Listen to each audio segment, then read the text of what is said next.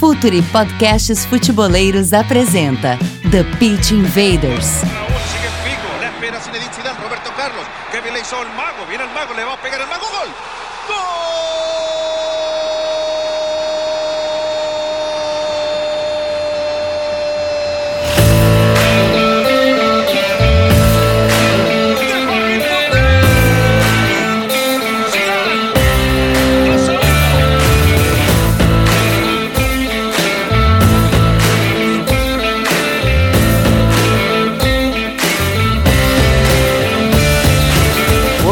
Futeboleiros! Olá, futeboleiras! Futuri apresenta The Pitch Invaders, episódio 137. Estamos no ar para mais uma invasão futeboleira. Assine o nosso feed no Spotify, iTunes, Google Podcast, Deezer e principais agregadores. As nossas análises têm força do Instat, a maior plataforma de análise de dados para clubes e atletas.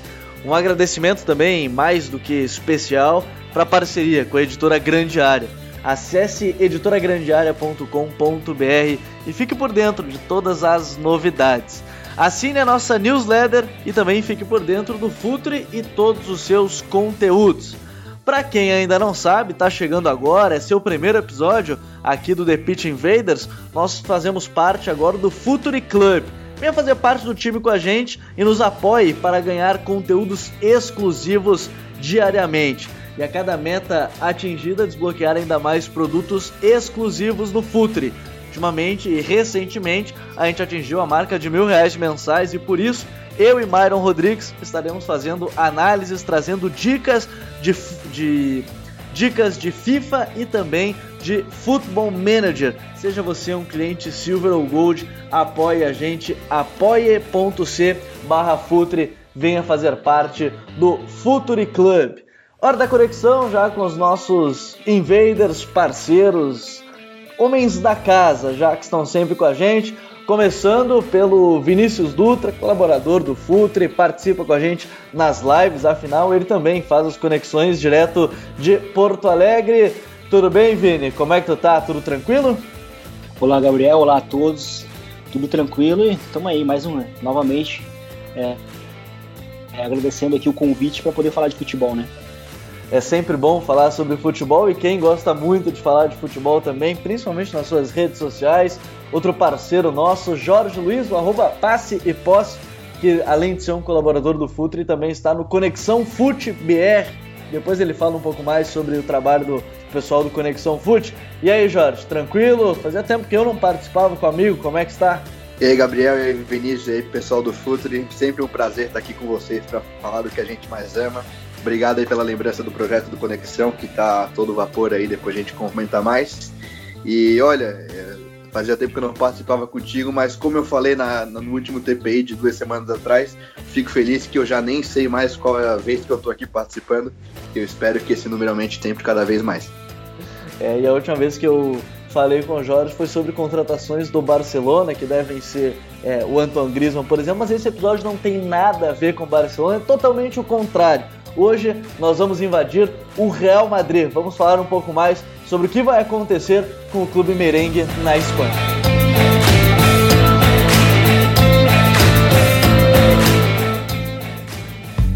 Está no ar o The Pitch Invaders, podcast semanal do projeto Futuri.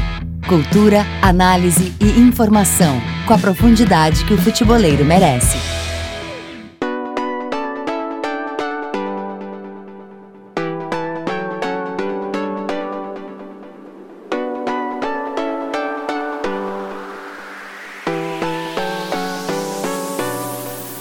A gente vai falar desse Real Madrid que chega para a próxima temporada e quando a gente está gravando ainda tem mais uma rodada do Campeonato Espanhol para fechar um ano onde na Champions League caiu nas oitavas de final para a equipe do Ajax, que foi uma das semifinalistas. Na Copa do Rei foi eliminado nas quartas de final para o maior rival, para o Barcelona. E depois no Campeonato Espanhol pode terminar com até 71 pontos mas mesmo assim ficará em terceiro lugar atrás de Atlético de Madrid e Barcelona. Para a gente começar esse episódio, os rumos do Real Madrid, a gente precisa contextualizar tudo isso. Um time que perdeu o Cristiano Ronaldo, que não fez grandes contratações desde que Zidane assumiu e nessa temporada teve Santiago Solari e a volta de Zizou também no comando técnico. Mas eu quero começar já com o Vini. É, o que, que acontece? Como é que a gente pode contextualizar esse Real Madrid que depois de três Ligas do Liga dos Campeões, Vini, fez uma temporada tão abaixo do que a gente está acostumado? Bom, Gabriel, é uma temporada complicada para o Real Madrid, até porque se a gente for até mesmo resgatar a própria saída do Zidane, né? A saída do Zidane que pegou, inclusive, eu acho que o, o Florentino de surpresa, né? Eu acho, eu acho, que até virou um pouco um pouco um meme, né? A, a, a, expressão dele no dia que o Zidane decidiu que, que ia sair, né? Porque o Zidane naquele momento ele enxergou que o Real Madrid estava chegando no final de um ciclo, né? Ele até cita isso na, naquele momento e que ele precisava sair porque o clube precisava de novos ares, de novas ideias então, a temporada, eh, essa temporada, né, a temporada de 2018 e 2019 para o Real Madrid, ela já seria muito difícil porque ela teria a missão, o Real Madrid como clube teria a missão de, de no mínimo igualar, né, o, os feitos dos últimos, dos últimos dois, dos últimos três anos. Então era muito complicado. Chegou o Lopetegui, né, no início da temporada, até em termos de, de, de estatísticas, ele começou bem o campeonato espanhol, né, é, mas também era uma temporada difícil porque também, além da saída do Zidane, também tinha a saída do Cristiano Ronaldo, né? E onde a gente viu o clube do Real Madrid também não. Um clube ainda muito passivo né, na, na, na janela de, de, transferências, não buscou uma, uma, um reforço né, para imediato, né, como seria comum em outros anos de Real Madrid. E, então, essa transição, digamos assim, foi muito complicada para o Real Madrid, foi muito complicada para o Lopetegui. E eu até acho que o Real Madrid apostou muito nos que, nos que permaneceram, né, do trio ali de ataque, que foi o Benzema e o Bale. Né, o Real Madrid apostou muito que eles pudessem seguir o, o, caminho, e no fim o Bale também iniciou bem a temporada, mas depois da primeira lesão é, o Real Madrid caiu muito e ele mesmo também não, nunca mais jogou bem com a camisa do Real Madrid. Lopetegui acabou sendo demitido, chegou o Solari, uma, uma chegada um pouco turbulenta também, né? Porque alguns jogadores perderam muito espaço, né, como, como o caso do Isco. É, alguns jovens jogadores ganharam mais espaço, né, como o caso do Reguilon, o Vinícius Júnior. Enfim, foi uma temporada muito turbulenta e para completar tudo isso tem um retorno talvez do nome mais inesperado para o momento, né, que era o Zidane, que naquele momento inclusive nem estava sendo especulado. Então é uma temporada muito complicada do Real Madrid, que vinha de, de três anos, né, ganhando a competição que ele, que ele sempre prioriza vencer e que ele tem um orgulho né, de, de ostentar que é o maior vencedor, que é a Champions. Então era, era muito difícil manter esse ritmo, era uma missão complicadíssima. Então é, tudo acabou se estourando nessa temporada. Né? A gente viu inclusive um Real Madrid é, mentalmente abatido, algo que não havia acontecido na, na era Zidane. É um time que sofreu, a gente pode ver, acho que principalmente na, na eliminação da Liga dos Campeões, quando é, venceu com autoridade, uma certa autoridade o Ajax é, na Amsterdã Arena, na Johan Cruyff Arena, e depois em casa acabou sucumbindo, e claro, estava sem seu principal nome que era o Sérgio Ramos, mas de uma certa forma, Jorge, é um time que eu falei na abertura e até deixei passar o, o Lopetegui, que foi uma passagem tão rápida para algo que se esperava muito e que foi muito criticada é, na Espanha, a sua decisão, porque dois dias antes da estreia da Espanha na Copa do Mundo ele anunciou a sua saída, é, de uma certa forma, e eu falei também no início, da ausência de contratações. A gente falou, a última grande janela do Real Madrid foi antes do Zidane chegar, quando vieram Tony Kroos e o Rames Rodrigues, é, que foi uma janela diferente, onde é, se contratou de fato com a equipe do Real Madrid. Dá para dizer também que esse envelhecimento do elenco ele não foi bem é, rejuvenescido ou não foi bem analisado porque as conquistas chegaram e, e, vieram três em sequência de uma Liga dos Campeões. Não por acaso, apesar do Barcelona viver a era Messi, é, o Real Madrid aumentou a distância de diferença na Liga dos Campeões, Jorge? Bom, Gabriel, eu não vou muito por esse lado. Claro que é uma temporada que para qualquer torcedor do Madrid é terrível, realmente não foi uma boa temporada. Só que eu sou daqueles que tem uma visão um pouquinho mais otimista de tudo que aconteceu. Primeiramente, eu queria destacar que o cenário prejudicou muito. Que cenário? Primeiramente, por ser o Madrid um clube megalomaníaco, um clube extremamente exigente. A segunda coisa é o fato da exigência, de tu ter, de tu vir de três Champions seguidas, uma coisa que nunca tinha acontecido, então isso gera uma pressão absurda. e você toma duas pancadas em, sei lá, semanas, duas, três semanas, que é a saída de dois dos maiores nomes da história do, do, do futebol mundial. Então, é, o cenário prejudicou muito. Claro que é uma temporada ruim, só que se ela fosse um cenário diferente disso, ela não seria tratada com tantos problemas, com uma laje tão grande como, como foi. Falou aí do processo de rejuvenescimento, de, dos jovens jogadores. O Madrid claramente tem essa proposta nos últimos anos de contratar jogadores para o futuro. Creio que peca nisso, não à toa aí a gente já está ouvindo falar em saídas de Marcos Lorente, Dani Ceballos, mas claramente tem esse projeto de rejuvenescer o elenco e pensar no futuro. E eu falei que eu tenho uma visão um pouco mais otimista em relação a essa temporada e não vou muito com essa ideia de o elenco está ficando velho, não, não, não foram bem no mercado. Eu acho que a partir do momento que eles têm esse estilo de, de reforçar, pensando no futuro, eu vejo muito mais problemas do Madrid. Claro, a gente precisa voltar nisso, é um papo chato, mas é o Cristiano. É, eu, eu resumo praticamente todos os problemas do Madrid na temporada na falta dele. E é chato falar isso, claro que o Real Madrid é muito maior do que, do que o clube, só que não pelo Cristiano em si, por uma coisa que eu falo muito no meu Twitter, que é a falta de contundência na área. Que eu costumo dizer que o futebol, é, o time pode ser muito bom entre as áreas, só que o que decide é o que acontece nelas. E a partir do momento que tu perde 45, 50 gols por temporada e tu não repõe, de alguma maneira vai fazer falta. O que, que se esperava? Um Sérgio Ramos mais artilheiro, como aconteceu, ele saiu aí de 5, 10 gols para 15, deu uma compensada. Só que aí veio uma coisa que o Vini falou, por exemplo, do Bale, que não conseguiu responder. Então aí também tá outro ponto, que é o Gareth Bale que não conseguiu e provavelmente vai sair e mostrou ser mentalmente fraco, que também o Vini falou, é uma coisa que a gente não tinha visto no Madrid. Então, o problema do Bale eu acho que também surge do Cristiano, porque o Bale com o Cristiano era, um, era uma máquina, enfim, que ajudava bastante. E aí você tem, por exemplo, o Mariano, que foi contratado para ser uma espécie de Morata aí da, de 2017, né? Criar aqueles gols no banco também não foi muito bem utilizado. Então eu acho que todos os problemas, os pequenos problemas que foram acontecendo ao longo das semanas, vêm da falta de contundência na área. E aí eu vou usar um exemplo que eu considero muito legal e simbólico. É, não sei se vocês vão lembrar, é, na fase de grupos da Champions, um jogo, acho que foi a primeira rodada até, foi Real Madrid e Roma, e um 3 a 0 do Real Madrid, assim, ó, muito superior. Claro que a Roma vinha de problemas, sem o Alisson, a Roma não foi bem nessa temporada, mas foi um 3 a 0 muito animador.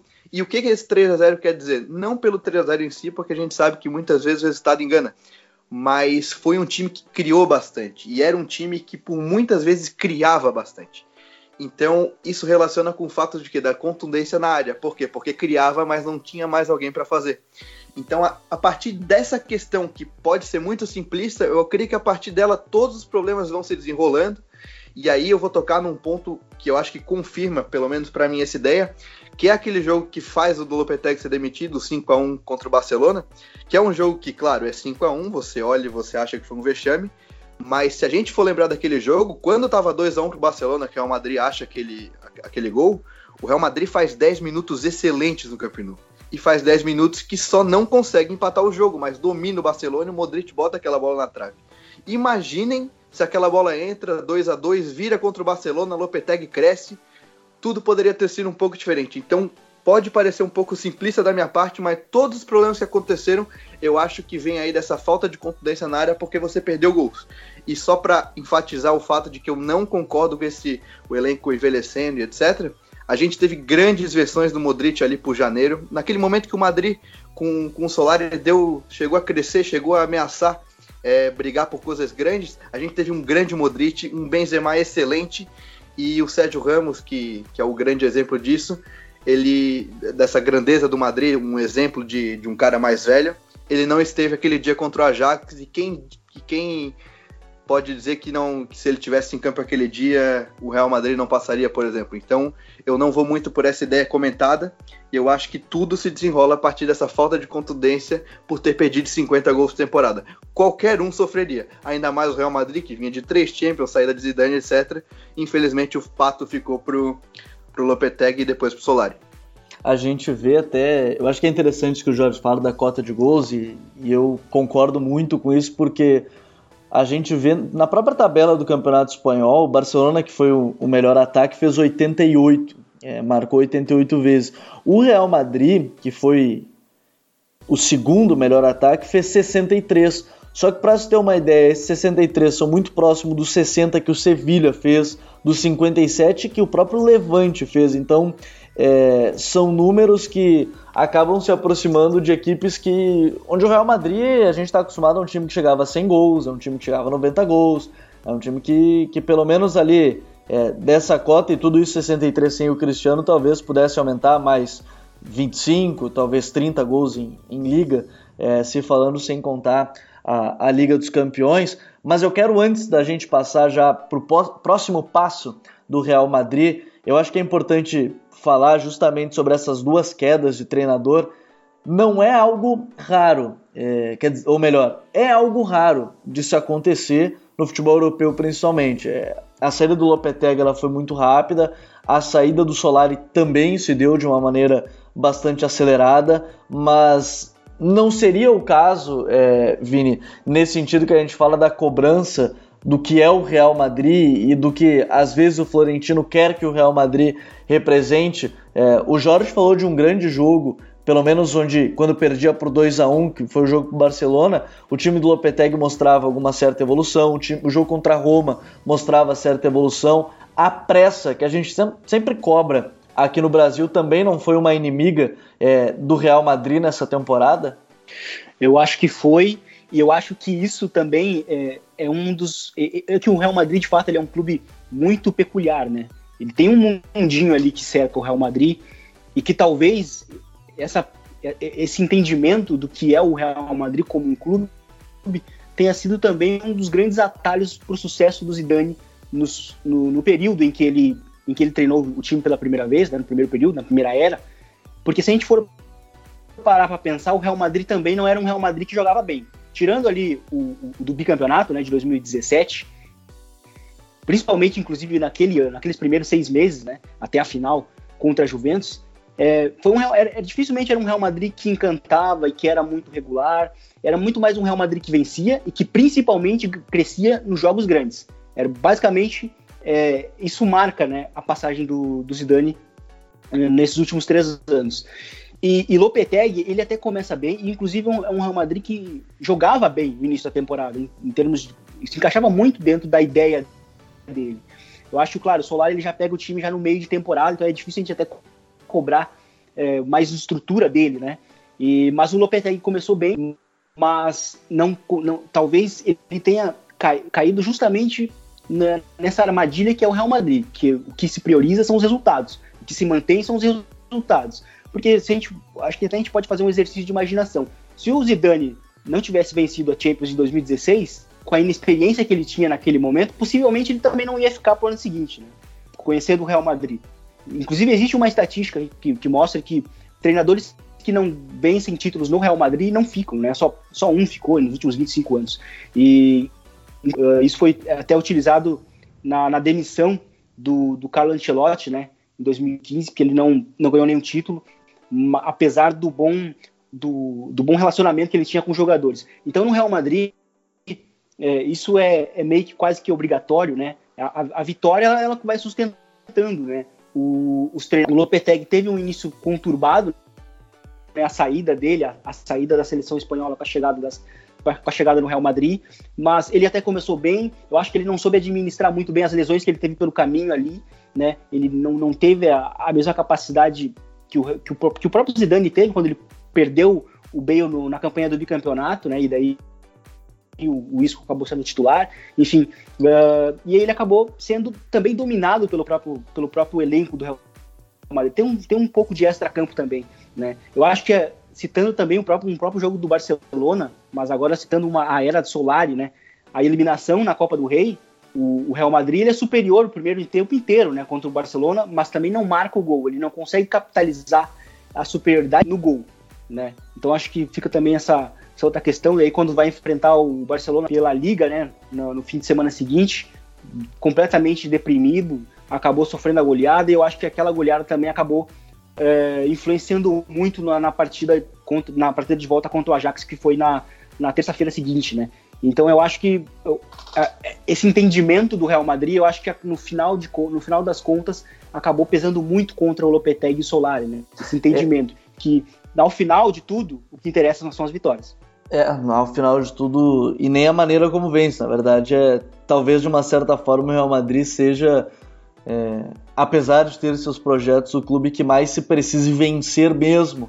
É, o torcedor quer ganhar, talvez fique é, essa impressão, Jorge. E quando a gente fala dessa sequência do Real Madrid, próximos passos, eu acho que é, é importante também, acho que a gente pode olhar para um lado se não foi uma temporada de grandes conquistas, e quando eu falei envelhecimento do elenco, eu quis provocar esse debate porque, de uma certa forma, vocês já citaram alguns jovens que apareceram. A gente falou do Reguijon aparecendo na, na, pelo lado esquerdo, o Fe, Federico Valverde, o Marco Lorente, que nem é o mais jovem de todos, mas aparecendo, o Brahim, menos minutos, mas Exato, eles ganharam muito espaço. O Dani Ceballos nem se fala, que com o Zidane acabou não aparecendo. Mas o Vini Júnior, então, acho que talvez seja o grande ponto nesse sentido dos jovens é, que vem ganhando espaço de certa forma, mas eles, eu não vou dizer que sentem falta de líderes, porque esse elenco tem muitos. A gente vê o Keylor Navas, a gente vê o Sérgio Ramos, principalmente o Varane, que com 26 anos é tetracampeão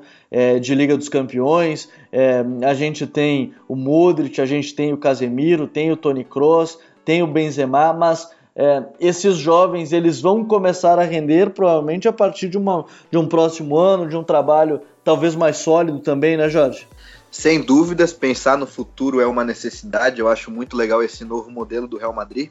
Mas aproveitando o teu gancho, eu acho que todos esses jovens eles, eles nos levam, falando de Real Madrid, principalmente dessa temporada que está acabando, a duas reflexões interessantes que também ajudam a entender Solari, Lopetegui, tudo se relaciona.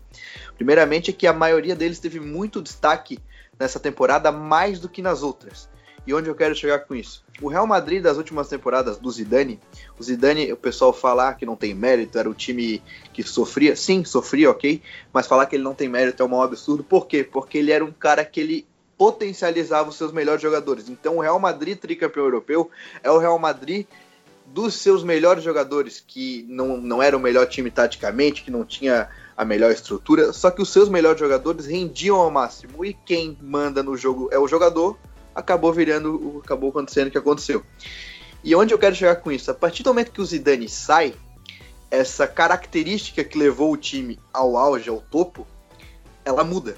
E aí que o Lopetegui tem paga o pato, digamos assim, porque a, o Lopetegui ele transforma um time de que ganhava a partir dos craques para um time que focava um pouco mais no coletivo, uma estrutura um pouquinho mais reforçada, um, um, plano tático mais importante, como assim, um plano tático que, que o time tem que fazer ele para ganhar. Então era um time que pressionava muito bem em campo rival.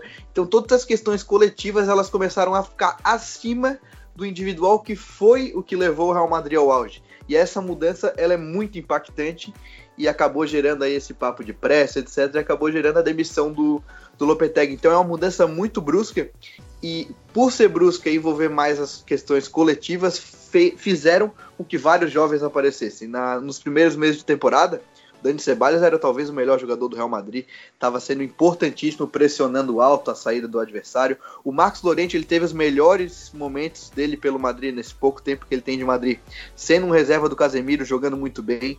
Fred Valverde ao longo da temporada deixou grandes jogos, Reguilon aparecendo no final. Então, focando mais no Lopetegui, eu acho que ele sofreu muito com esse fato dessa mudança de característica, essa mudança extremamente brusca de um time que era a que vencia a partir de seus craques para um time que tinha que vencer a partir do seu coletivo. E vamos lembrar de outra coisa também. O Real Madrid do Zidane venceu tudo três anos seguidos, ok.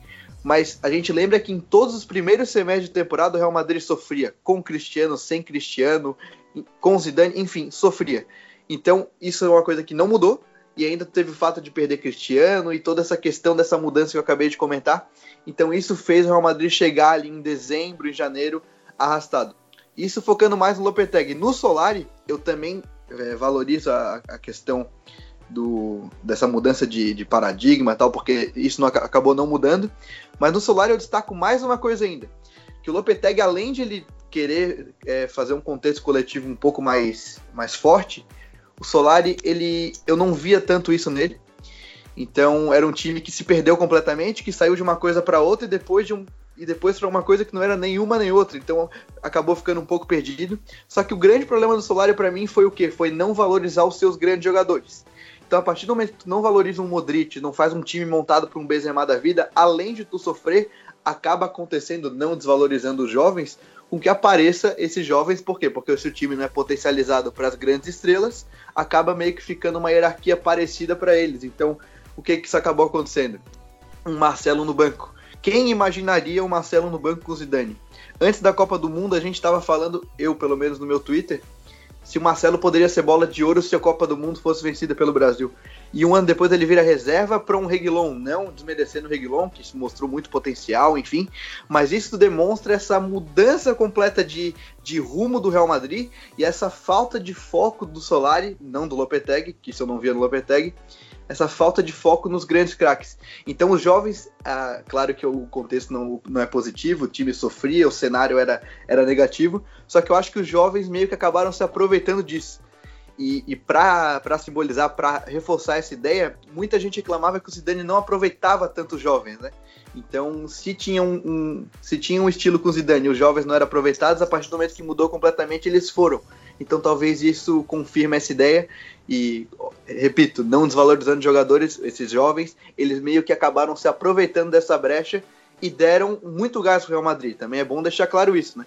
Muito do crescimento do Real Madrid na temporada é, é por exemplo, pelo gás do Vinícius Júnior puxando contra-ataque, driblando, indo para cima.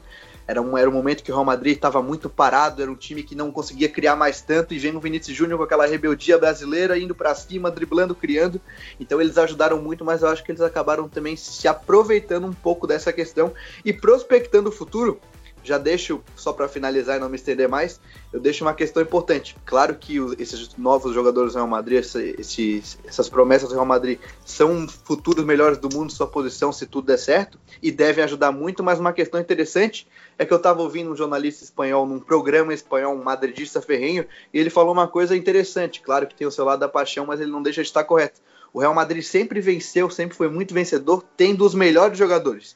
E a partir do momento que ele não tem mais os melhores jogadores, começa a surgir uma dúvida. Opa, como é que vai ser isso? Claro que eles vão ser futuros melhores jogadores, mas até virarem isso, como é que vai ser a questão do Madrid? Óbvio que eles sempre vão ajudar, são jogadores com muito potencial, já ajudaram num cenário negativo. Imagina se o Zidane formar um, um contexto melhor. Mas querendo ou não, eles ainda não são os melhores. Real Madrid principalmente depois dessa temporada, precisa de respostas rápidas. Então essa, essa reflexão eu fico eu, eu deixo ela e, e acho que ela é importante e pode ser negativa para o Real Madrid no futuro, mesmo que os jogadores tenham muita qualidade. É a necessidade talvez de ter o agora, apesar de também ter o futuro, acho que é um ponto para a gente é, perceber e, e, também se analisar. Ô Gabriel, ô Gabriel, mas eu acho que em cima dessa frase né, do, do analista, eu acho que quando se fala nisso, o Real Madrid sempre teve os melhores, é porque, que, na verdade, para né, competir, né, para poder manter esse legado na Champions, de, de, de continuar vencendo é, seguidamente, ele sempre apostou num caminho que é de ter jogadores já adultos, né, próximos. Então, buscava a estrela, que já é possivelmente um jogador mais consolidado. Então, ele, ele nunca priorizou muito, né, nunca. Ou, poucas vezes ele priorizou né, ter a paciência que é muitas vezes desenvolver né, a jovem promessa e que isso muitas vezes significa seguir o caminho mais longo, né, ou seja, vai perder no meio desse caminho, né, vai, vai perder para aprender né, no meio desse caminho. Então o Real Madrid muitas vezes ele, ele busca cortar esse caminho, ele busca um atalho, que esse atalho muitas vezes é buscar o jogador pronto. Vamos, vamos, vamos pegar aí o, os dois exemplos como, como, como a Era Galáctica como exemplo, né? Então acho que é um Real Madrid que, de maneira geral, a sua história diz isso, né? É um, é um time que jamais se acomoda para o bem e para mal. Essa filosofia dele faz o Real Madrid estar onde está hoje, né? Então a gente, a gente até falou lá no início, né? O Real Madrid nos últimos anos ele, ele tem sido mais passivo, né? No mercado de transferências. Então é um Real Madrid que busca muito mais a contratação jovem, né? Eu acho que essa, essa filosofia ela fica mais presente, ela fica mais nítida para a gente a partir da chegada do próprio Odegaard lá em 2015.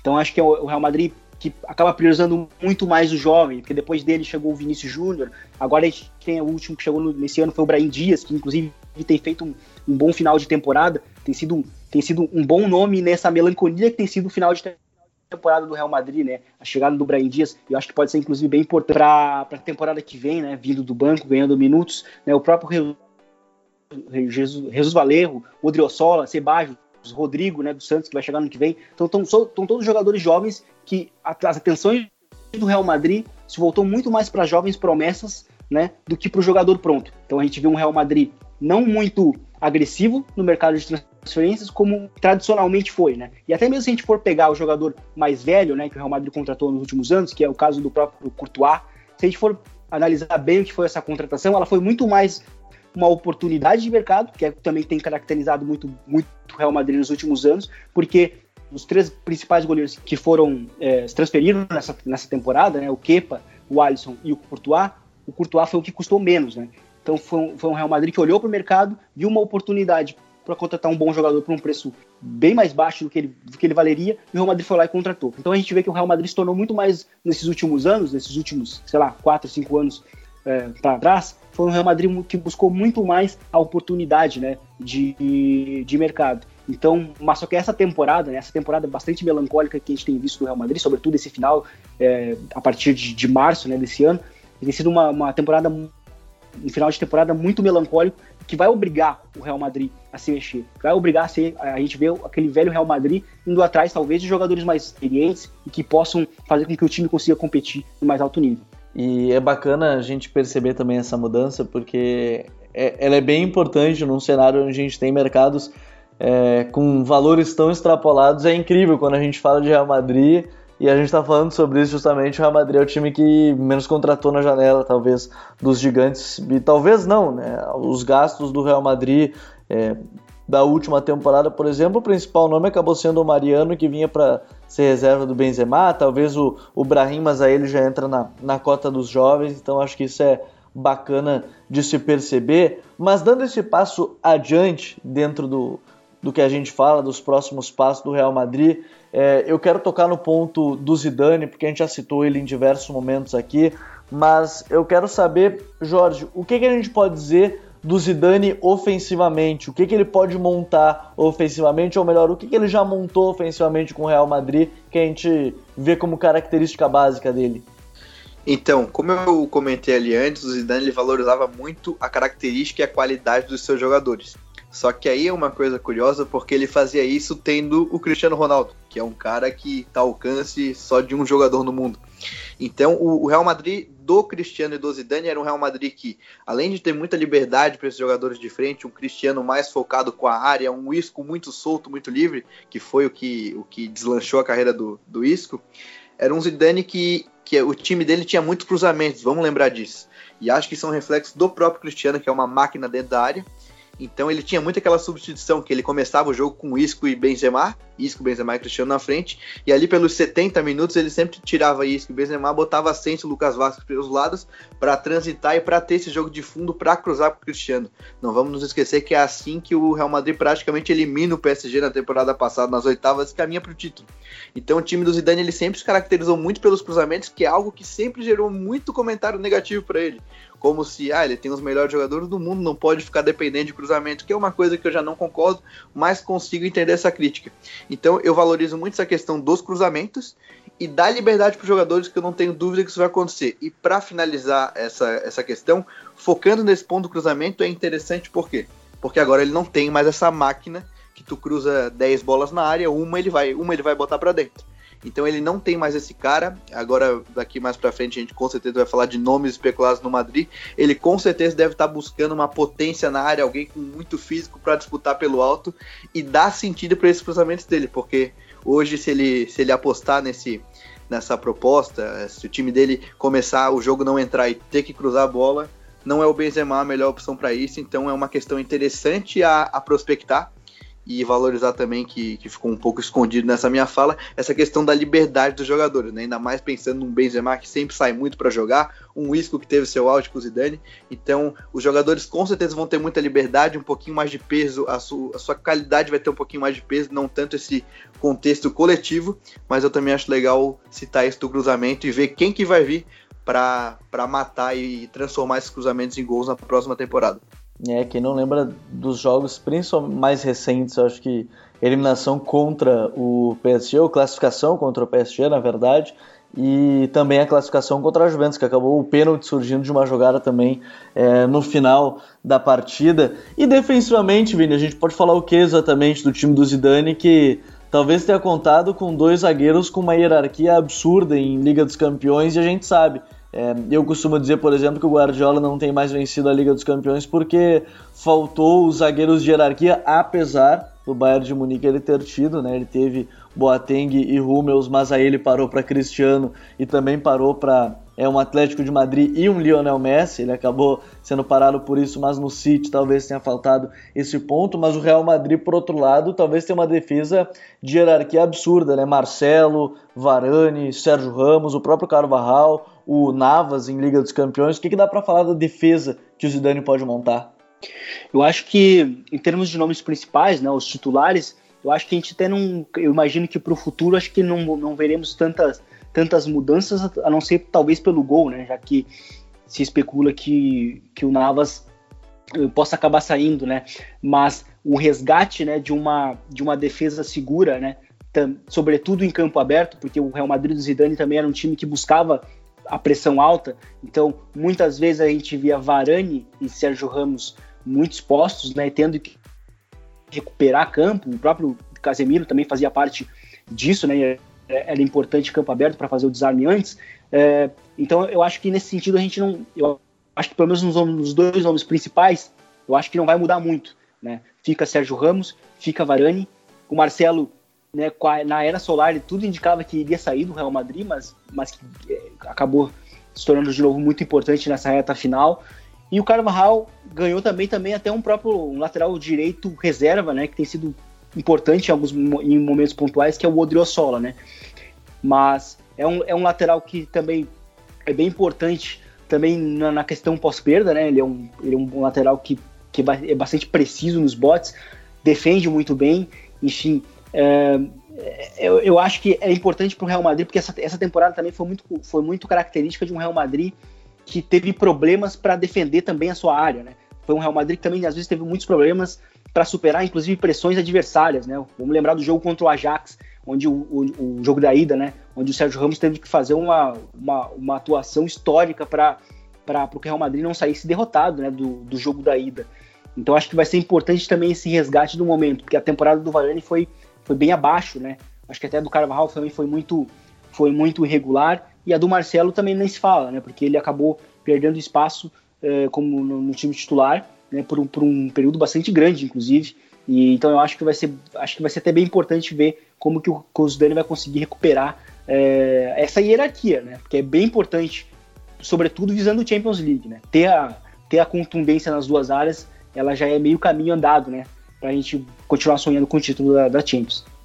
É verdade, acho que é interessante perceber que a Liga dos Campeões também, apesar de ter mostrado algumas questões diferentes, talvez na última temporada, ela mostra também que você precisa ser contundente nas duas áreas e a gente falou sobre, por exemplo, a questão é, de dúvidas do que o Zidane pode fazer já na questão do ataque. Eu só quero abrir um parênteses para quem é, gosta muito também de futebol brasileiro. O Myron ele escreveu e está lá no Futuri Club sobre as diversas peças ofensivas que tem o Abel Braga. Eu não estou comparando, né? Por óbvio, as duas equipes. Estou comparando questão de dúvidas de peças ofensivas e para você ler esse conteúdo você tem que acessar lá o Futuri Club porque no Futuri Club a gente tem é, conteúdo exclusivo. Você pode apoiar a gente para ficar seguindo produzindo esse tipo de conteúdo por apenas 12 reais mensais. É uma ida ali no bar para beber uma cerveja com os amigos e aí você já paga ali os 12 pila por mês e já pode ter um monte de conteúdo exclusivo. Esse mês a gente desbloqueou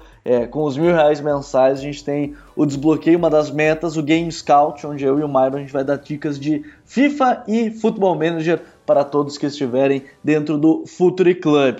Mas eu quero chegar na reta final desse é, TPI sobre os próximos passos do Real Madrid, principalmente para a próxima temporada, com nomes que a cada dia a gente sabe, por ser um clube do tamanho do Real Madrid, eles vão surgindo, eles vão é, aparecendo, mas eu quero começar pelo mais forte é, do momento, que é o Eden Hazard. As informações elas são de que ele, logo depois da final da Liga Europa, será anunciado. É, eu vou começar pelo Jorge, quanto, quanto ao Hazard, Jorge. A gente falou sobre cota de gols. É, o Hazard é o cara para trazer essa cota de gols que faltava ao Real Madrid para ser substituto do Cristiano? Então, Gabriel, aí acho que, que surge o problema que quando eu fui convidado para falar sobre o Real Madrid, a primeira coisa que me veio na cabeça era, era essa questão. Eu não acho o encaixe ideal, não acho que é, pô, a gente tá com esse problema, vem o Hazard. Não é isso, só que aí vem uma questão que o Barcelona também vai sofrer agora, muito, que é o seguinte, é, a necessidade, o curto prazo, o desespero, precisa para agora. Então o Barcelona ele foi eu sei que é sobre o Real Madrid, mas só usando o, o contexto, o Barcelona agora foi eliminado perdendo muitos gols para o Liverpool. O que, que vai acabar acontecendo? Vai ter que trazer o Griezmann para corrigir, para fazer com que o Messi não seja o único cara que faça gols. Real Madrid é a mesma coisa. Só que não em quesito de gols, no quesito de liderança ofensiva. Faltou muita pegada ofensiva para o Real Madrid nessa temporada, muito mais do que eu achei que, que ia ter. O Mariano acabou não correspondendo e passa muito pelo Bale, enfim. Mas eu não acho que é o, encaixe perfeito. O Hazard é um jogador muito diferente, obviamente, do Cristiano, mas muito diferente, acho que, do, do que o Real Madrid precisa. Eu acho que o Madrid precisa de muita pegada na área, que era o que o Cristiano oferecia, oferecer profundidade para o time, fazer a defesa jogar lá atrás, ter essa ameaça, ser essa ameaça aérea. O Hazard está longe de ser isso. Claro que do jeito que eu falo aqui, parece que você está contratando qualquer um. Não, está se contratando um dos melhores jogadores do mundo, seguramente aí um dos seis, sete melhores do mundo. É um líder ofensivo, um cara que chegou aí no seu auge depois da Copa do Mundo.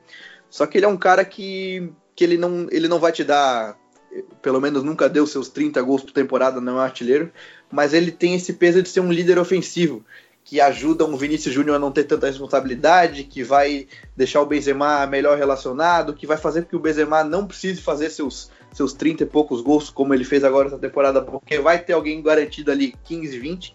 Então, assim, não é o contexto ideal, não é o encaixe ideal. Eu acho que o Madrid teria que partir mais para uma linha, por exemplo, do Mbappé, mas parece ser inviável. Então, já que o contexto do Real Madrid pede urgência, necessidade de agora, eu acho que vai ter que realmente ir para o Hazard, é um grande nome, enfim, mas não é o ideal. E aí eu volto lá naquela minha, na, na minha fala lá do começo, que o cenário prejudica muito, né? É o curto prazo vai ter que gastar aí seus 6 milhões no Hazard para que dê uma resposta rápida para a torcida, enfim. Então, repito, não é o que não é o encaixe ideal, só que o Madrid precisa de um líder ofensivo, de um frescor na frente, até porque Bale deve sair, enfim, também não rendeu. Então, claro, é um bom nome, mas não considero o ideal. E é o que parece, né? Até, Vini, a gente está falando de um processo de, de mudanças bruscas com, com, por exemplo, o Bale, que bem o Jorge citou, que deve estar de saída, apesar do Bale ter participado de todas essas ligas dos campeões recentes e de certa forma sendo importante em todas elas, é, seja na entrada dele na final em Lisboa, é, seja com o gol de bicicleta contra a equipe do Liverpool, enfim, eu acho que ele teve sua importância em diversos momentos, mas o Hazard, ele, como o Jorge disse, ele é o líder é, do ataque que falta em questão de nome também para trazer esse imediato? Com certeza, com certeza, eu acho que ele é, ele é importante justamente nesse sentido, porque a saída do Bale, ela é praticamente certa, né, é iminente. O, o, Rames Rodrigues também vai voltar, mas possivelmente vai, vai ser transferido também na sequência. Então o Real Madrid ele vai precisar desse peso é, em termos de experiência, esse nome mais pesado. É, também acho que é muito complicado né, o, o encaixe, sobretudo pela presença do, do Benzema. Então quando a gente imagina o Real Madrid reformulando né, um trio de ataque, é sempre muito complicado, né? Eu acho que não é, não é simplesmente qualquer nome que pode ser que pode ser especulado e que vai encaixar no Real Madrid. Eu acho que o, na questão do, do, do Hazard, eu até acho importante, eu acho importante a chegada dele, principalmente se o Real Madrid tivesse a oportunidade de contratar, inclusive, também o próprio Mbappé, porque aí o Real Madrid basicamente ele inverteria né, a questão dos pontos, porque no, no, no trio BBC né? A gente tinha o Benzema, muito voltado para o jogo, Cristiano para a área e Bale basicamente mesclando. Né? Só que ele jogava do lado direito. Então eu acho que o caso do, do, do, do Hazard, ele seria o cara que ia mesclar junto com o Benzema, que é o cara que joga muito bem fora da área, e aí na possibilidade do Mbappé, ele seria o cara para finalizar na área, jogando na direita. Então, no caso, eu acho que só inverteria os nomes. Mas o Mbappé é um, é um nome, de fato, muito inviável. O próprio Real Madrid já, já, já se pronunciou sobre isso, né? Não tem como ele chegar, tipo, agora. Então, é, é, é, é, complicado. Então, eu acho que o Real Madrid vai buscar um, um nome que seja interessante nesse sentido em termos de gol, essa cota de gols. É muito, é uma missão complicada pro, pro clube né, para buscar em termos de nome. Porque não é simplesmente um 9 para um 9. Porque se, se a gente encontrar, por exemplo, um, um Icardi, por exemplo, eu acho que já mexe muito, por exemplo, no posicionamento e até mesmo na função do Benzema. Então, Seria o né, Jovic, o Jovic esse nome? Eu acho que sim, por, até pela, pela temporada que ele tem feito no, no Frankfurt. E é claro, né? Ele vem de uma grande temporada, então acho que teria até um pouco arriscado também, né? Mas sim, ele se mostrou ser um jogador que, que também é associativo, que também gera jogo fora da área e que esse final de temporada dele é, mostrou que ele também tem personalidade, que é importantíssimo no Real Madrid, porque é, o Rebite teve problemas de lesões no, no, no, início do ano e o Haller não jogava há dois meses, né? Também por, por, por questão de lesão. Então o trio o trio ali de, de ataque do, do, Ele é quem acabou tendo que jogar mais e ele quem muitas vezes teve que carregar o time. Então acabou indo bem, inclusive, aí na, na semifinal de, da Europa League, né? Acabou sendo eliminado, mas correspondeu quando o time de fato precisava dele sem as outras grandes estrelas. Rebite jogou, né? A final, mas o jogo de ida não. E então acho que ele seria um nome importante. É, ele encaixa também na filosofia do Real Madrid, né? É jovem, 21 anos, e que pelo valor que se especula sobre ele, né? é, 60 também é um valor que não é absurdo. Acho que até se a gente for pegar até o próprio Hazard, 100 milhões, também não é um valor absurdo, né? Porque o Real Madrid estava namorando com o Hazard já, já desde a Copa do Mundo, né? Então naquele, naquela época ele custaria muito mais. Então acho que o Real Madrid resolveu esperar para buscar essa oportunidade de mercado que eu falei em relação ao Courtois e eu acho que vai fazer vai acabar fazendo um bom negócio também com o próprio Jovic. Agora resta saber também se o Jovic consegue jogar bem atuando uma, uma posição um pouco mais aberta, porque eu acho que o Real Madrid no Real Madrid isso seria acabar isso ia acabar sendo pedido dele, né? É, teria essa, essa possibilidade e também é, eu quero falar de um cara que já está fechado a contratação, Jorge, que é o Éder Militão, que ascensão meteórica eu acho que a gente primeiro tem que destacar, porque ele fez seis meses no São Paulo, fez seis meses no Porto e hoje está no Real Madrid, quer dizer, vai chegar no Real Madrid agora na temporada 2019 2020, só que ele tem pela frente uma zaga que a gente vem estando. Tem uma hierarquia pura, que é Varane e Sérgio Ramos. Na lateral direita talvez tenha certa concorrência, né? Porque tem Carvajal e o. Então, o Éder Militão é um jogador que é pro momento, mas na verdade ele também é o futuro da defesa do Madrid, Jorge. Isso, ele se encaixa muito bem nos dois. É, é bom valorizar e destacar o quanto ele é quanto ele joga em diferentes posições, ele pode também fazer uma lateral direita, se bem que ele não foi tão bem jogando assim na Europa, mas vamos lembrar que quando ele surgiu no São Paulo, quando ele saiu no meio do campeonato, ele era o melhor lateral direito da competição. E segundo muitos amigos portugueses que eu converso no Twitter, ele já termina a temporada sendo a referência defensiva da liga, ou seja, o melhor que a liga tem ali. E vamos nos lembrar que o Real Madrid se reforçou muito para ganhar a Champions com destaques da liga portuguesa, com jogadores que prestou para lá, e Danilo, Casemiro, etc. Então ele é jogador para futuro, mas também para presente, uma sombra para o Varane que não fez. Oi. Antes da contratação dele, né? No mês, inclusive, que ele foi contratado, ele, ele, ele teve presente na seleção de melhor zagueiro nos últimos dois meses. Ó, para provar aí o comentário do, dos amigos portugueses, realmente para eles, os analistas que a gente geralmente troca ideia, que alguns até já participaram aqui de, de podcast do Futre, já falam que ele é a referência da, da Liga Portuguesa no quesito de, de, defesa. Então é uma contratação excelente do Real Madrid. É um jogador que ele tem a característica dos zagueiros do Real Madrid na década. Aí a gente vai, não vou nem me estender aqui, mas toda a questão de como defender Messi lá no começo da década, o Real Madrid mudou a característica dos seus zagueiros, os zagueiros um pouco mais velozes, e o Militão tem essa potência para jogar longe do seu gol, tendo que correr para trás, em caso de transição ele tem essa pegada, jogo aéreo, joga em mais posições, então é uma excelente, é um excelente reforço para o Real Madrid. E só para aproveitar a, a parte da defesa, eu acho que a partir do momento que se define a questão do Keylor Navas, eu acho que o Madrid tem que focar suas atenções na janela do meio para frente, porque a defesa está fechada. É, Fala-se de um lateral esquerdo, que eu acho um absurdo, porque é um time que tem o Marcelo, que com o Zidane foi, foi o que foi, tem Reguilon, tem dois caras emprestados, que é o Hakimi e o Theo Hernandes, que são de bom nível, então acho que a defesa fechou. E, e, e, uma coisa que eu fiquei na cabeça que o, que o Vini falou é que o Real Madrid tem essa necessidade de contratar e tem muita bala porque ficou muito tempo sem gastar. Então Vai ser interessante ver o Real Madrid abrindo o bolso. E uma coisa que a gente não comentou aqui é que como o Real Madrid tem moeda de troca e tem dinheiro para fazer ainda mais caixa. porque o Real Madrid tem no elenco, com certeza, provavelmente deve sair Rames Rodrigues, Bale, então são jogadores aí facilmente de 100 ou perto disso milhões de euros, então é um time que já tem bala, tem a necessidade ainda deve lucrar com alguma coisa. Então vai ser muito interessante observar tudo isso na janela. E voltando à parte da defesa, para mim, com o Militão, ela está absolutamente fechada, tem que voltar para o meio para ataque as atenções. Agora, para eu fechar, é... para depois a gente chegar nas nossas dicas futeboleiras desse episódio, que a gente pode falar muito sobre Real Madrid. A última vez, inclusive, o Jorge tocou no ponto de finanças. Eu estava conversando com o nosso é, parceiro, amigo Marcelo Beckler. A, o caixa do Real Madrid tinha 300 milhões de euros. Então, mais moedas de troca, imagino que pode acontecer. Claro, é, lembrando da questão do fair play financeiro, por óbvio, mas é um estrago que isso pode fazer com 300 milhões de euros e peças de troca que são tão importantes. Mas para fechar, já que a gente está falando de jogadores caros, jogadores que poderiam mudar patamar é, esse nome ele circula desde que o Zidane é, foi anunciado como treinador e não poderia ser diferente por sua nacionalidade e que não é o Mbappé e sim Paul Pogba. É, porque o Manchester United não vai para a Liga dos Campeões na próxima temporada, porque o Pogba ele quer conquistar esse título, porque o Pogba ele sabe que pode chegar em equipes que aspiram mais coisas. Ele é o sonho impossível, é, Vini? Eu acho que para o Real Madrid, não.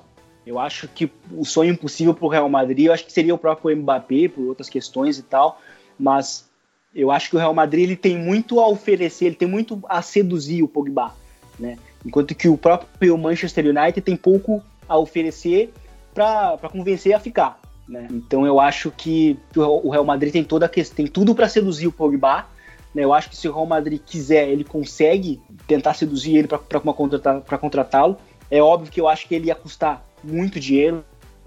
O Manchester ia, ia pedir bastante por, por ele, né, pelo, pelo Pogba.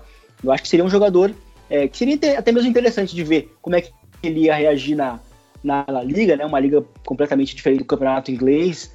E, enfim, vai ser, eu acho que seria bem interessante. Eu, até nos nomes especulados, né? Pro Real Madrid, como o Mbappé, é, Pogba e tal, etc. Eu acho que até o, o Pogba ele não figura entre os entre os impossíveis. Acho que o Real Madrid teria muito, tem muito a, a, a oferecer e muito a seduzir o jogador francês.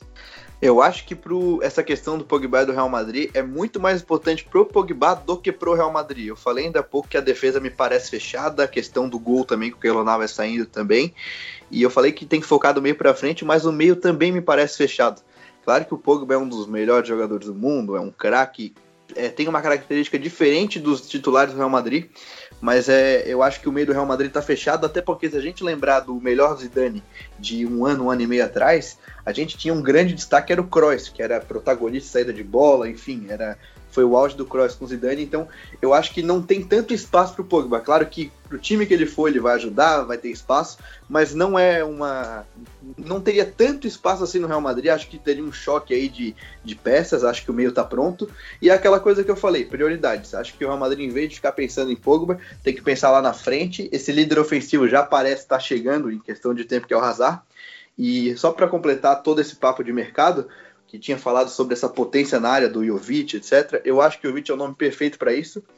E, e, é uma questão interessante porque, porque o Real Madrid ele precisa dessa potência na área, o que eu foquei foi o, a base do meu argumento de não achar o Hazard a peça ideal. Então eu acho que o Real Madrid precisa desse centroavante de área, que talvez não participe tanto do jogo, que tem uma média de passos um pouco mais baixa, mas que tem essa pegada para dar sentido aos cruzamentos do Real Madrid. Então aí o Jovic é uma peça que eu acho extremamente interessante, é o cara que daria sentido esse jogo. Só que aí entra uma questão curiosa, porque raramente o Zidane jogou, raramente para não dizer nunca, jogou com dois centroavantes. Eu acho que tem muito encaixe pelo estilo do Benzema, que é praticamente um meio-campista que joga por todos os lados, e seria legal alguém compensando esses movimentos. Só que é estranho pensar o Real Madrid com dois centroavantes, mesmo que eu ache muito interessante e até primordial ao longo da temporada ter essa potência na área. Então eu acho que o Real Madrid hoje tem que focar em garantir seu líder ofensivo, que é o Hazard, já garantiu o Militão na zaga, meio pronto, Kovacic deve voltar. E, e, garantindo essa potência na área, junto com seu líder ofensivo, com o Rodrigo chegando, com o Brahim, Vinícius Júnior, todos esses jovens, eu acho que fecha, então a prioridade é essa. Focar na potência na área e o seu líder ofensivo, que é o Hazard. E as próximas semanas elas serão de muita movimentação, a temporada está chegando ao fim, a gente vai falar muito sobre Real Madrid e a gente vai voltar em breve a Madrid, mas não falar do Real, para falar do Atlético que vive é, momento de mudança total, de saída de peças que simbolizam uma, uma era. E uma questão, acho que fica até mesmo para reflexão, e eu acho que até conversa muito com o porquê que o Zidane deu certo em comparação com o Solari e o Lopetegui, que é, acho que é um questionamento, né, sobre em, relação ao retorno do Zidane, né, que ele volta sete meses depois, né, e de uma forma surpreendente, mas é uma, a questão que fica é o que, que o Zidane tem a ganhar com esse retorno, né, para muita gente que pode, pode olhar assim, porque o Zidane ele poderia muito bem, ele poderia muito bem é, se acomodar naquele status do cara que chegou no metade da temporada de 2016 com o time muito mal, sofreu uma goleada em casa, né, para o Barcelona, 4 a 0, né? O Rafa Benítez foi demitido, ele chegou para terminar aquela temporada e se terminasse bem, permaneceria. Ele não só terminou bem, como voltou a ganhar Champions né, em 2016, ele quebrou aquele, aquele tabu dos bicampeonatos em Champions que não acontecia desde o tempo desde a época do Milan, né? Ganhou depois do tricampeonato. Então foi o cara que conseguiu resgatar aquela áurea de dinastia, né, do Real Madrid na Champions League, né, a competição que ele que ele tem orgulho, né, de, de ostentar que é o maior vencedor, tem uma identificação muito grande, né, com a competição, e ele venceu as três, saiu, então ele saiu com aquela imagem do cara do cara invencível, né? Então ele poderia muito bem é, se acomodar nessa imagem, buscar novos novos desafios, inclusive, sei lá, treinando na Premier League, treinando a Juventus na Itália, enfim, não, ele voltou, ele aceitou o chamado do, do Florentino e agora para a próxima temporada vai ter os reforços. Inclusive até acho que se ele permanecesse para essa temporada, né, eu até acho que ele não ia, não ia receber os reforços que ele vai ter para a temporada que vem, né? Mas é interessante a gente notar isso, né? Talvez seja um dos motivos que fazem com que ele tenha tido sucesso em comparação com Lopetegui e Solari, né? Porque ele entende a área, a, é, ele entende muito a alma do clube, né? Ele entende os caminhos por onde, por onde trilhar. Então acho que é bem interessante né, a gente refletir a, acerca desse retorno do Zidane ao Real Madrid. Porque ele poderia muito bem ficar lá como o cara que apenas venceu e que né, retorna. É, é claro que a missão dele é complicadíssima, porque ele vai ter que, que vai ter que re, remontar um, um elenco. E eu acho que vai ser bem, vai ser bem interessante acompanhar o Real Madrid na temporada que vem. Eu imagino um Real Madrid é, com um elenco bastante volumoso para tentar repetir a temporada de 2017, quando a gente viu o auge né, daquele Real Madrid, que era o Real Madrid, até inclusive que tinha o Real Madrid B, né, que tinha o, o Rames e o, e o Morata vindo do banco, o Isco também em, em determinados momentos, até, até, até ter se tornado titular. Então acho que vai ser mais ou menos por esse caminho, esse futuro do Real Madrid, pelo menos nesse próximo ano. É, e entender, quando a gente fala, hum, a gente fala tanto sobre identidade que eu acho que poucos entendem mesmo, bem como o Vini disse, o Real Madrid como Zinedine Zidane e as próximas semanas a gente vai acompanhar muito essa movimentação do que fará o Real Madrid nos próximos dias, próximos passos e para a próxima temporada. Mas bem, Invaders, a gente poderia falar tanto é, sobre Real Madrid, mas chegou a hora das nossas dicas futeboleiras. The Pitch Invaders apresenta Dicas Futeboleiras.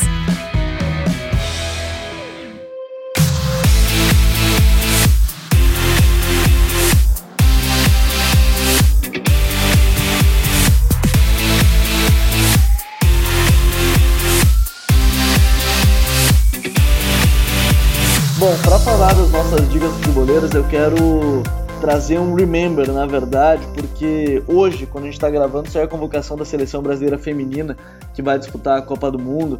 E já quero destacar que a Camila Aveiro, ela tá fazendo um baita de um dossiê é, sobre o trabalho do Vadão e sobre o time, a seleção brasileira do Vadão. Mas eu quero destacar uma entrevista que aconteceu e está no nosso canal lá do Futre, o Futre Insider, um dos tantos projetos do Futre no YouTube, que é com a Thaisa Moreno, que é jogadora do Milan e foi convocada para disputar a Copa do Mundo. Então essa vai ser a minha dica, tá bem legal, porque ela fala sobre diferenças de apoio, é, futebol brasileiro com futebol europeu na questão feminina, seleção brasileira. Então tá bem legal a entrevista. Entra lá no nosso canal do YouTube, youtube.com/futrefc e aí você pode acompanhar essa entrevista. Só botar ali Thaisa Moreno ou Futre Insider que você vai poder acompanhar um bate-papo dela com o JP Castilhos já lá nas nossas redes sociais e lá no YouTube. Vini, qual é a tua dica futeboleira? Gabriel, a minha dica futeboleira é o livro Osório Tático, que é do Ana Ravetti. Né? Comprei, cheguei essa semana, comprei na internet, demorou um pouquinho para chegar, mas assim, é um livro espetacular, fala bastante das ideias né, do, do Osório, é, so, sobretudo no período que ele treinou a seleção, né, as mudanças que ele promoveu em, diversos posicionamentos, diversos jogadores. É um livro completíssimo em termos táticos, é um livro essencial, eu acho, para quem, quem gosta de, de tática. É um livro que eu tô, que eu assim, ó, tô devorando, né? Como, como, assim como devorei o Guardiola Confidencial, é um livro espetacular. E como era bom ver o Prof. Osório aqui no futebol brasileiro. Vini, grande abraço, até uma próxima e apareça nas lives. Eu que agradeço o convite. É sempre um, um prazer poder participar do, do, dos podcasts, das lives. É sempre bom estar, estar envolvido aí num, num, num projeto que, que busca é, né, a gente fazer refletir bastante sobre o futebol. É um prazer. Valeu, Alvini. Jorge, qual é a tua dica futeboleira pra gente? Então, Gabriel, é, pra, não repetir a do, a da, do meu último TPI, que eu falei do, do projeto Conexão Fute, eu deixo aqui, claro, para o pessoal acompanhar, que é o arroba conexãofutecombr no Twitter, que eu, já foi a minha dica do, do último. Eu, eu deixo como sugestão é, uma coisa que me agrada muito, que é a parte fora do campo, a parte de gestão, marketing. Eu costumo conversar muito com o Dinho aí no Twitter sobre isso. Então eu queria deixar o melhor site de marketing esportivo que a gente tem no Brasil, que eu aprendo muito, fico muito antenado sobre essas questões, que são cada vez mais importantes, que é o MKT Esportivo, é o site mktesportivo.com, bem fácil, eles estão no Twitter bem ativos, é, sempre muito atualizados, notícias excelentes da indústria, do mundo da bola. Então, para quem como eu se interessa por essa parte do que acontece fora do campo, é uma leitura obrigatória. E, e, é isso. É o MKT Esportivo e o Conexão Fute aí, que a gente segue a todo vapor. E claro, né? Tô lá no Twitter, no arroba Passe sempre à disposição para falar muito sobre futebol. Assim como o Vini, também é da casa, Jorge. Grande abraço, até a próxima. Fechou, valeu, Gabriel. Um abraço a todos.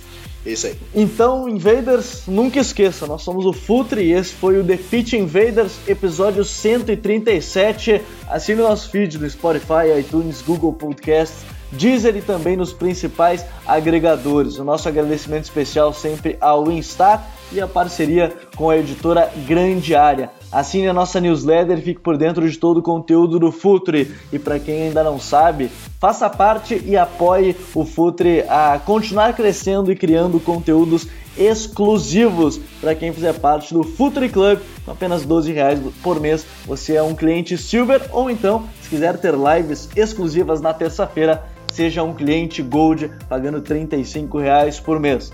Invaders, nós somos o Futre e temos um convite para vocês. Pense o jogo, um abraço e até a próxima invasão. Repete Invaders!